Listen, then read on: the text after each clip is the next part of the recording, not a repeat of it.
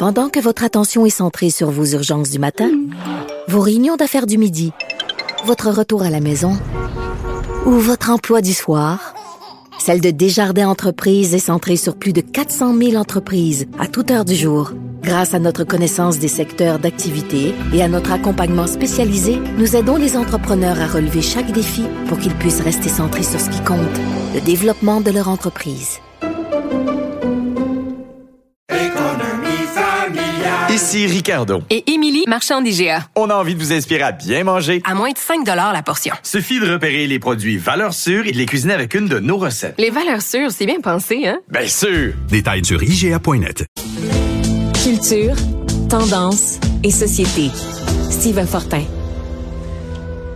Fortin, bonjour. Écoute, tu veux nous parler de ce qui se passe au Musée national des beaux-arts du Canada, puis ça peut avoir l'air pour euh, des gens euh, qui suivent pas nécessairement l'actualité culturelle comme quelque chose de bon, des chicanes entre les murs d'un musée, mais c'est beaucoup plus large que ça. C'est la vocation d'un musée qui est remise en question.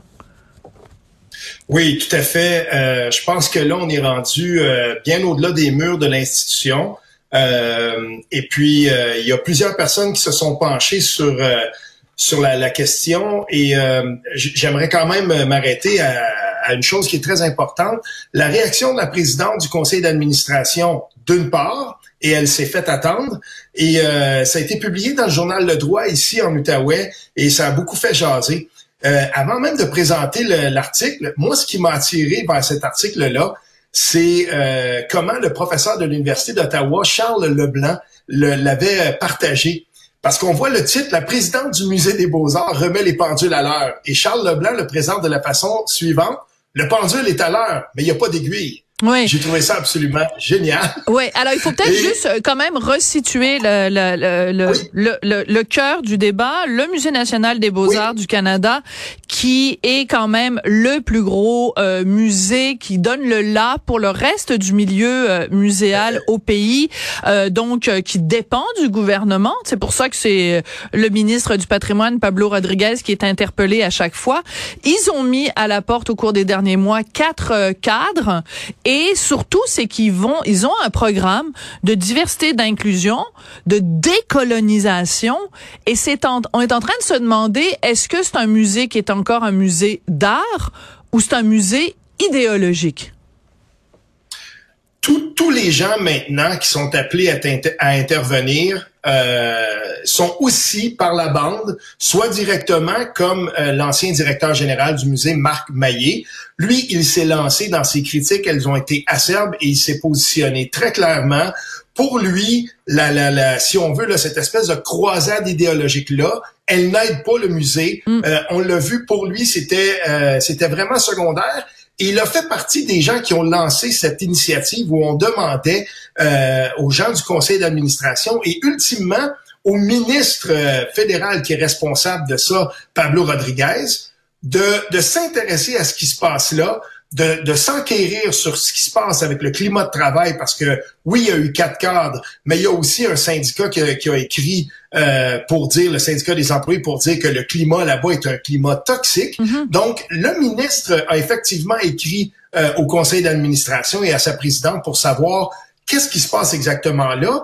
Et là, de plus en plus des gens euh, du musée, de, de, de, si on veut, là, du milieu muséal euh, se, demande aussi ce qui se passe et on demande des comptes. Mais surtout, ce qu'on veut, c'est qu'on revienne à la mission de ce musée-là et qu'on engage des gens qui sont pas là pour leur qualificatif ou leur qualité idéologique, mais bien pour leur connaissance muséale. Et ça, ça traverse toutes les réactions que j'ai lues ce matin. Oui. Alors, euh, juste un petit rappel.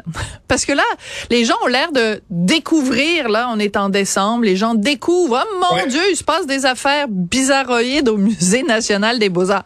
Deux choses qu'il faut rappeler. Quand il y a eu une exposition Rembrandt au Musée, au Musée national des beaux-arts, on était accueillis, c'était une exposition sur Rembrandt, on était accueillis par un espèce de tipi dans l'entrée du musée et il fallait passer à l'intérieur de ce tipi pour rentrer dans le musée. Et quand il y avait des tableaux de Rembrandt, il y avait en parallèle des euh, des affichettes à côté des tableaux qui mettaient ça en parallèle avec les méchants colons puis les méchants commerçants qui faisaient euh, euh, de la peine aux minorités ethniques. En gros, je résume et je caricature un peu, mais donc c'est encore une fois, même dans une exposition sur un monument comme Rembrandt, fallait nous passer à la petite cuillère leur idéologie. C'est quand même. Ben, on, peut-tu juste avoir ben, des expositions? Au moins, on a parlé. Ben oui. Au moins, on a parlé de Rembrandt parce que là, euh, je veux dire. Euh, Riopelle, parle-nous de Riopelle. Ben c'est ça, on, va, on veut souligner le centenaire de Riopelle. On sait même pas si on va s'y rendre. Je veux absolument mentionner pour ceux qui sont pas abonnés. explique pourquoi. Explique pourquoi.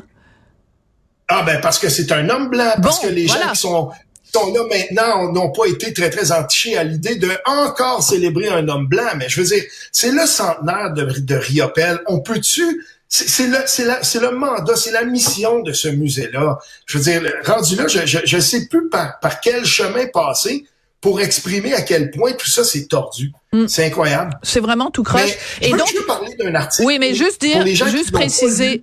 Oui, mais juste préciser, il faut préciser qu'ils vont le faire l'hommage, mais ils ont été ben réticents. C'est Pierre Lassonde qui nous l'a appris. Oui, vas-y, parle-nous euh, du ben texte. bon, oui, tièdement appuyé par le conseil d'administration et la, nouvelle, la directrice générale par intérim.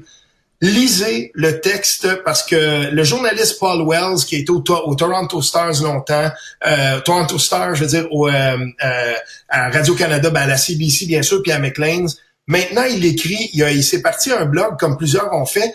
Allez voir ce qu'il a écrit. Et à la toute fin, il rencontre la sénatrice Patricia Bovey. Euh, puis euh, elle a été nommée par les libéraux. C'est une sommité dans ce domaine-là. Et elle a quelques conseils pour euh, pour le, le ministre Pablo Rodriguez.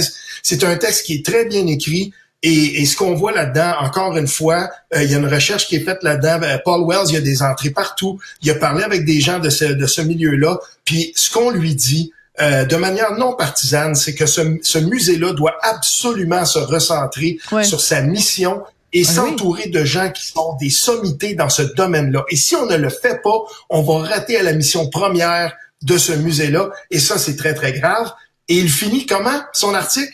Il dit, avant de publier mon blog, je suis allé, à j'ai décidé d'y aller au, euh, au, musée. Je suis allé voir les collections. Ça faisait un bout que j'étais pas allé et je trouve ça génial, phénoménal comment il a écrit son article. Allez voir ça, puis je vais le mettre sur mon euh, sur mon compte Twitter pour les gens qui veulent euh, avoir un accès pour ça. D'accord. Et pour revenir au texte dont on parlait au tout début, donc c'est la dame du conseil d'administration qui supposément remet les pendules à l'heure. Et ce qu'elle dit essentiellement, c'est qu'elle dit, ben tous les gens les, dans les médias ou d'anciens employés qui ont critiqué ce qu'on a fait au cours des derniers mois sont des gens intolérants. Ça, c'est le fun. C'est le fun à savoir que quand on critique cette idéologie-là, on est intolérant. Et je veux juste terminer. Au mois de juillet, j'ai écrit dans le Journal de Montréal, le Journal de Québec, un texte où euh, j'apprenais aux gens que ce musée-là ouvrait un poste. Écoute, c'est un poste de directeur antiracisme et inclusion qui va relever de la dirigeante principale de la stratégie et de l'inclusion au sein du département de transformation stratégique et inclusion. C'est quelqu'un qui va travailler 37 heures par semaine et qui va être payé à peu près 130 000 dollars, 123 000 dollars et 67 sous par année. Aucune mention de l'art, l'importance de l'art. Aimez-vous ça l'art? Connaissez-vous ça l'art? Non, c'est pas important. C'est à ça que ça donne. Il est en train de se passer des choses très bizarres au Musée des Beaux-Arts du Canada. Merci beaucoup, Steve. Certainement.